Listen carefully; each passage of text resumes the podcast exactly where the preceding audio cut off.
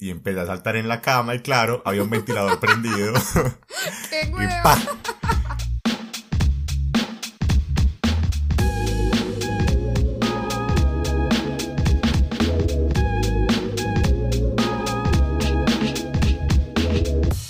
Oigan a este. Buenas, ¿cómo están todos? Otra vez en Oigan a este podcast. Estamos muy felices porque sabemos que les han encantado nuestros primeros dos episodios. Los que no los hayan escuchado, vayan y escúchelos ya mismo porque están muy charros. Ahí se van dando cuenta del tono de este podcast, de humor, de suspenso, de historias, de, de todo tipo de, de historias. Es eso. Buenas, buenas. También acuérdense de seguirnos en todas nuestras redes sociales. Tenemos por ahora Instagram y TikTok. Eh, salimos como oigan este punto podcast en Instagram y por allá les estaremos poniendo el link de Spotify y de TikTok para cuando pues empecemos a montar contenido. Entonces también vayan a seguirnos allá.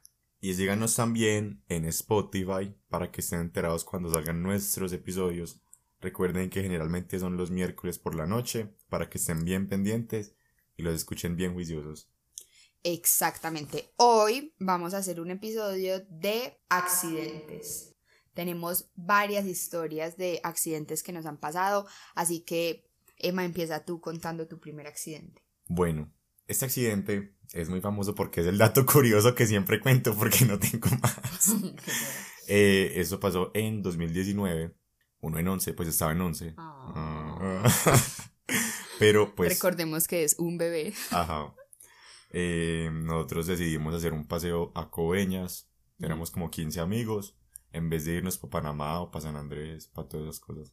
Entonces fuimos en la semana de octubre para Coveñas. Y normal, pues sí, lo que uno hace por allá. Pasamos muy bueno, un paseo delicioso. Lo que uno hace por allá. Ah, un paseo delicioso, como dice nuestro amigo. amigo Highlight, Juan Camilo. Eh, pero sí. Bueno, lo charro viene cuando Emanuel. O sea, yo no me prendo. Es muy difícil que yo me prenda, sobre todo con Guaro. Es muy difícil. Para mí, yo no estaba prendo ni borracho. La gente dice que sí, pero para mí no. Pero es que yo nunca lo he visto. Pues, es que no. De pronto prendo, pero no más prendo O sea, que yo, entonces no me di Eso, cuenta. yo no tomo casi porque estoy tomando pastillas para la cara, alias Isoface. Pero, pero sí es muy difícil que yo me prenda. Porque yo soy muy grande, pues. mm. Em, Marica, ¿eso qué tiene que ver? como que, ¿qué tiene que ver? Si uno es más grande, se prende más difícil. Marica, obvio no. Sí, Obvio no. obviamente sí. Pues, o sea, es lo más lógico del mundo. Que, bueno, para Bueno. mí no. Díganos ustedes si eso es lógico para ustedes también. Pero bueno, Ajá. cada quien, pues, yo digo que sí. Eh, lo importante es que un día ya estaba tarde y a mí me daba rabia que se acostaran tan temprano. Es que hay gente muy aburrida en esta vida. Lo siento por ustedes, pero es que es toda la verdad. Había un cuarto, Ujú. Porque era como cuarto de tres personas, y había un cuarto que se dormían como a las nueve. No, huevón. Pues ya llevábamos muchos días, ya estábamos cansados. Pero igual uno no se duerme a las nueve de malas. Sí, obvio no. Y entonces. O sea, literal, ni yo en mi casa. Pues ni yo todos los sí, días. No, no, no, es que el colmo, el colmo. Yo no me acuerdo qué hora era, pues. Pero yo tenía el bafle en la mano. Uno de los bafles grandes lo tenía en la mano. Y vi a ese cuarto y les abrí la puerta. Yo les dije. Aquí no se duerme nadie. Y con esa voz bien pasito. y me paré en la cama. Y empecé a saltar en la cama y claro, había un ventilador prendido. ¡Qué Y huevo! ¡pa! Emanuel que se pega con el ventilador. Eso estaba como en velocidad 2, menos mal. Se abrió la Y cabeza. entonces eso sonó muy duro, eso sonó muy duro. Y yo me preocupé, yo, ay, güey madre. Pero como que no lo procesé. Y me toqué. Tenía Y sangre. entonces yo me vi la mano y tenía sangre. Y yo, ay, puta. No, ya. Porque en esos días habíamos hablado mucho que si uno se pega en la cabeza, porque creo que alguien ya borracho se había pegado en la cabeza, Ujú. no se podía dormir en dos horas porque le daba un derrame o algo así. Ya estaba todo Entonces yo psicoseado. no, ya, pucha, me van a poner puntos, ¿qué hago? Y ya, era, ya estaba súper tarde, eran como las 12 ya. Y pues súper tarde no, eran como las 12. Y el fun Muy fact tarde para los bebés. es sí. que nosotros íbamos con dos mamás. Ah, Pues las mamás ajá. no las vimos casi, pero estaban ahí como por si pasaba cualquier cosa. Como por si alguien Ajá, se abría la cabeza sí. con un ventilador. Pero obviamente no les dijimos, pues cómo se le ocurre. Y, y ya subimos al segundo piso todos preocupados por mi cabeza, Ujú. que si estaba viendo bien, que si escuchaba todo, que si ta, ta, ta, que si tenía dolor. Pero era muy grande o qué? Pues la herida. No, no, no, no. La herida estaba muy breve, pero igual, pues sí me... Ujú. Y, y Sara, mi novia, estaba dormida y no la despertamos. no la despertamos porque para qué le íbamos a preocupar. Eran tres personas teniéndome una lata de cerveza en la cabeza para que fuera frío y esperando tres horas para que no me diera un derrame. Y nunca le dieron a nadie. No, no, sí, o sea, todos estábamos ahí menos Sara. Pues alguien mayor, alguien Ajá, que pudiera entonces, ser pues, alguien. Ah, no, no, Algo. en ese día no. Al otro día les contamos a las mamás. Y mi mamá me llamó. Estaba Se preocupada. como así que te abriste la cabeza con un ventilador y yo sí, pero no me pasó nada. Ya estoy bien. pero bueno. Pero no te cogieron puntos, no te No, llevaron a no, ninguna parte. no, porque eso me paró de salir sangre, ya con la cerveza fría. Súper. O sea, primeros auxilios. Sí. Check. Em, entonces sí, Excelente historia. o sea, fue muy charro, o sea, Sí. es una cosa. Y después ahora, mi novia era toda puta porque no le habíamos dicho nada, obviamente súper entendible, probablemente está escuchando esto y le dé rabia porque Porque no le me hubiera dijeron. podido morir y no se daba cuenta. Tranquila, Saris, que a mí también me daría rabia. Pero, pero sí, una anécdota más para la vida. Bueno, la segunda historia que les vamos a contar es la vez que a mí me sacaron las cordales. Eh, quiero aclarar que yo le tenía demasiado miedo a esa cirugía. Mi papá es odontólogo, pero él no fue el que me sacó las cordales, aclaro eso. Fue en su consultorio, él llamó a otro cirujano, pero no fue él porque yo soy súper miedosa y siempre que hay que tengo odontología y es algo como que me van a sacar un diente o algo así, peleo con mi papá porque No. me pongo a llorar y esas cosas. Oye, entonces usted es como Charlie. Uy, yo nunca había caído en cuenta. Su papá cuando era chiquita me la dejaba comer dulce por las Mi caries. papá siempre me deja comer de todo. Lo único que me dice que evite es el limón, ¿Por qué? porque eso eh, desma- pues como que le quita el esmalte a los dientes. Ah, bueno. Bueno, el caso es que yo ese día fui con una amiga, Mari Sierra me acompañó, llegamos, yo estaba súper nerviosa, llegó el cirujano, solo me tenían que quitar las dos de abajo. Eh, y yo pues de verdad que, marica, a mí me dan pánico las agujas, me da pánico todo, el caso es que empezó, me puso la anestesia normal, empezó, me sacó la primera, fue horrible, lloré, pero pues como cualquier cordal, sí. me puso los puntos.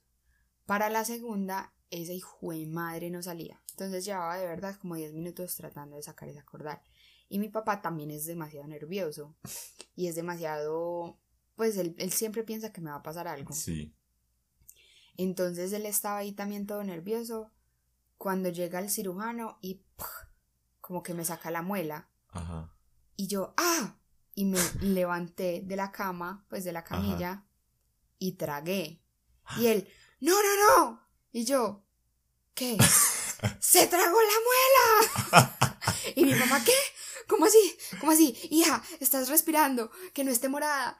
Y yo era cagada de la risa. Yo solo no podía porque yo sentía como me tragaba la sangre que me salía.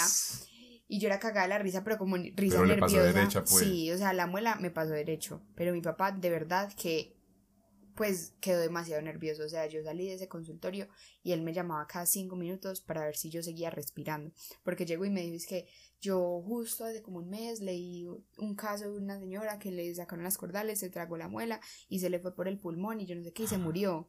Entonces mi papá estaba súper asustado. Eso fue horrible. De verdad que eh, me llamaba y me decía que si estaba respirando, que si estaba bien, que si ya la había expulsado, que me tenía que Para hacer la fijar. ratón Pérez, para que le den plata. Qué hueva, que me tenían que fijar cuando la expulsara. Fue demasiado charro, o sea, todo el mundo en el consultorio se rió.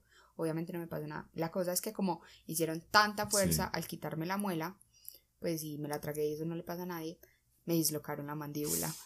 Entonces, pues obviamente yo tuve la recuperación eh, y después de la recuperación, pues uno como que le duele abrir la boca, pero ya pasaba un mes, dos meses y de verdad que a mí me seguía doliendo demasiado abrir la boca. Y pues sí, básicamente tengo la mandíbula dislocada en este momento. Eh, he ido a donde maxilofaciales y me ofrecen tratamientos y todo eso. Es horrible, o sea, me traquea cada vez que la abro, a veces se me Mm. bloquea. Eh, y sí, llevo exactamente un año con la mandíbula dislocada por culpa de la cirugía de las cordales, así que no se relajen tanto por esa maldita cirugía. Fue horrible. Pobre pelada que no puede comer hamburguesita. Pues como como una idiota hamburguesa. Me toca Pero como no, partirla. tampoco si se van a operar las cordales, no se estresen, no le pasa a todo el mundo. Es un caso de uno un millón. Pues yo también estaba preocupado en esa época porque se me salía el coágulo y se le salía a uno el coágulo. Ay, qué hueva. Uno, yo no sé, pasaba una cosa toda rara, pero yo era todo estresado. No, pues esa cirugía es muy breve, pero bueno, sí, pues a mí me pasan ese tipo de cosas. Sí, perdón por traumatizarlos tanto con este podcast, no es la idea. No es la idea, la idea es que se rían. Bueno, ahora les vamos a traumatizar con los canopies. No, esta historia ha sido muy traumática para mí toda la vida. Eso fue, no, estaba muy chiquito, tendría unos 13. Fuimos a Jardín, el pueblo en Antioquia, y en Jardín hay un canopy muy famoso, no sé si de pronto los que hayan ido lo reconocen o se han tirado por ahí. Es como por el parque, en un parqueadero. Al lado del parqueadero está el canopy. Y es un canopy que atraviesa toda la montaña. Es súper largo. Marica, yo no sé si he ido, porque yo no he ido a jardín, pero yo me acuerdo que en el colegio fui a un canopy que no me acuerdo dónde quedaba, que también atravesaba la montaña. Eso. Entonces los canopies que son tan largos y en el monte, usted se va y en- tiene que empezar a frenar con un guante. Y te cogió un señor, da- o era con- Eso, entonces como yo estaba tan chiquito, me tenía que ir con un guía, con uno de los que trabajaba ahí, y él sí frenando con el guante, porque yo no podía tener el guante porque estaba muy chiquito. Entonces yo estaba muy relajado porque más fácil que presa con el guante, uno quemarse la mano, tocar ese cable, y normal, a mí igual me daba sustico. Pues sí, es un canopy muy largo y muy alto. Pero entonces nos tiramos, todo muy bien. Pues la ida. Y para volverse había que subir una montañita, pues como una parte, y devolverse. en canopy. Sí, ya se devolvió en canopy. Bueno, resulta que ya cuando nos íbamos a tirar, el man me dijo, listo, hágale. Porque yo, yo me iba y él se iba detrás de mí amarrado a él. Bueno, resulta, listo, hágale. Me voy yo. Y a él se le había olvidado amarrarme. Ay, jue madre. Entonces yo me voy solo por ese canopy, sin guante. Ay, jue madre. Un canopy muy largo, ya bajando. Pero tú te diste cuenta. desde que Claro, claro, porque yo miré para atrás. Y Y el man a también gritar. dijo, el man también dijo, pues como, ay, güey puta. Y yo súper estresado, gritando, claro. Y yo no tenía cómo frenar, ya el canopy iba de bajada, porque habíamos subido la montaña, entonces iba de bajada. Pues ya, a la de Dios. Pero usted empezó a llorar o a No, gritar. a o- gritar. Mis todos estresados, porque estaban viendo todo. ¿Ellos iban detrás o ya se No, ellos tirado? estaban desde el parqueadero, pues Ajá. como desde el, donde Sí. uno llega. Entonces listo, ya eso súper rápido, no había forma de frenar. Y pan con la colchoneta que siempre hay. Y reboté contra una reja aquí al lado. ¡Juepu! De milagro no me pasó. O sea, lo que me pasó, yo creo que fue breve, pero no fue breve obviamente. Me hubiera podido pasar algo peor. Me abrí, me raspé, yo no sé, eso me quedó mero hueco. ¿No eso te me cicatrizó todo mal, no. Eh, en, como arriba del, Del pie, como en la espinilla. ¿o sí, qué? sí, como en la espinilla. Entonces, zapas súper putos.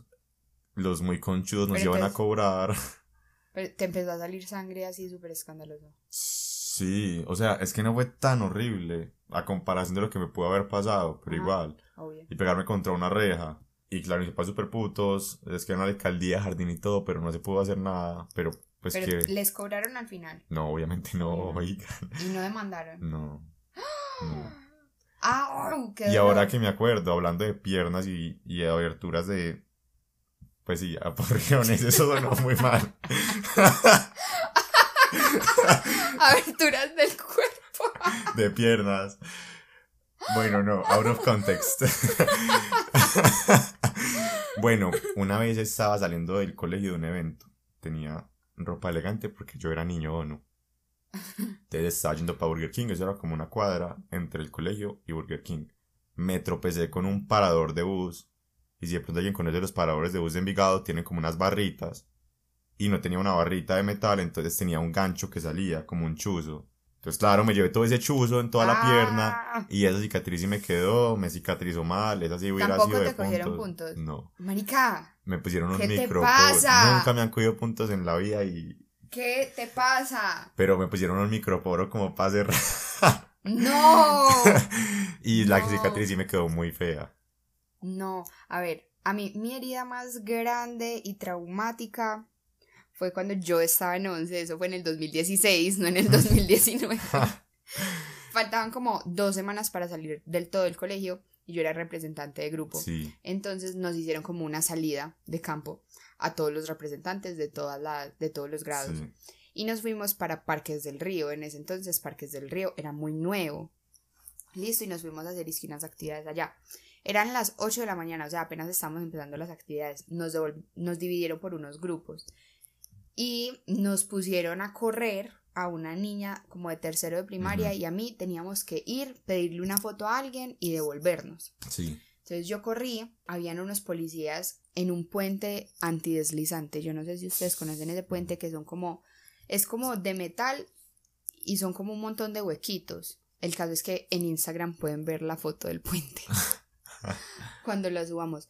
Entonces yo le pedí la foto al policía. Cuando me iba a devolver, me volteé, la rodilla no me reaccionó, fue algo súper raro. El tenis, el tenis, El, Lo que- ten- el tenis. el Tení. bueno, el zapato se me quedó enredado en el puente y me caí. Y caí como arrodillada y luego en las manos. En las manos me raspé. Ajá. Entonces yo mismo me miré las manos, me raspé y como que me senté y me tocó las rodillas eran Ay. llenas de sangre y el pantalón estaba roto. Entonces yo me subí el pantalón y la niña de tercero que iba conmigo, pobre niña, pobre trauma, me miró como, fue puta. y yo, ay, por favor, ayúdenme, ayúdenme. Yo gritaba, yo le decía, anda a buscar a alguien, por favor. Habían unos policías, los policías no No hicieron nada. nada. Los policías solo se quedaron mirándome. El caso es que obviamente llegaron todos los que estaban conmigo de mi colegio. Estaban unas amigas, eh, pidieron una ambulancia. Yo les dije como, por favor, pues Sí, le dije a un ambulancia y todo. Sí, yo, pero tapo. O sea, yo le dije al profesor como, pues dime por favor si es muy grave. Y él era muy sincero. Y me dijo como, pues la verdad sí están muy grandes. En una rodilla, en la rodilla izquierda, tengo dos cicatrices. Me abrí dos veces. Y en la rodilla derecha me abrí, pero tiene como, como forma de, de C. Es una cosa rara. De Clara. De Clara. Entonces pidieron ambulancia, eso era un viernes, la ciudad estaba colapsada. Sí. Eh, llevábamos esperando una hora y la ambulancia no llegaba. Llamaron a mi mamá y mi mamá me dijo como no, tráiganla a la clínica de Las Vegas. Entonces me montaron en un taxi con un profesor y una amiga mía. Me llevaron al taxi, yo ya me estaba desmayando, o sea, yo de verdad tenía pánico, o sea, las rodillas solo me sangraban, Ujú. de verdad que estaba horrible. También les voy a dejar la foto de las rodillas Sí. en Instagram. Eh, el taxista no entendió y me llevó a otra clínica, Ay, entonces me tocó ir madre. a otra clínica. Yo me caí a las 8 de la mañana. Me cosieron a las 2 de la tarde porque me tenía que coser un cirujano plástico, Ah, porque claro. las, o sea, me pusieron puntos por dentro, por fuera. Ay. Me lavaron, o sea, yo lloré porque eso me lo abrían más para lavarlo del todo, Gas. para que no quedara absolutamente nada. Y Sí. luego empezaban a coser y eran las dos. O sea, yo caminé por semanas como un pingüino. Me incapacitaron y yo, la chimba, yo voy a terminar el colegio, pues no a ir al Sí, último día del colegio. Entonces me fui hacia el colegio y pues no podía subir escaleras, me tenían que cargar. El último día del colegio que a uno se van una chiva. Marica, yo no la chimba, yo también me voy para la chiva. Entonces yo era en la chiva, en el promo, en todas partes con esas cicatrices. Son horribles. Pero sí, esa es mi historia más traumática. No, odio, que odio que me toquen las rodillas. O sea, me da fastidio. Y ya. En serio, o sea, perdón por traumatizarlos. No vayan a Parques del Río, no vayan al Canopy de Jardín. No vivan. No salten en una cama con un ventilador prendido, sabiendo No que vean. miden 1.90. No se vean mil maneras de morir porque se traumatizan más. Ay, sí, no, no, no. Mil maneras de morir. Versión, oigan a este. Pero bueno, esas son nuestras historias del día de hoy. Ojalá ustedes se animen también a contarnos si tienen historias de ese tipo para que nos las cuenten en otro episodio. Cuéntenle a sus amigos sobre el podcast, muéstrenselo para que todo el mundo los escuche y esperemos que les, que les guste. Bueno, recuerden seguirnos. Arroba oigan a este punto podcast. En Instagram, en TikTok, en Spotify. Y bueno, bien atentos para los próximos episodios. Oigan este podcast. Guiño, guiño. Chao.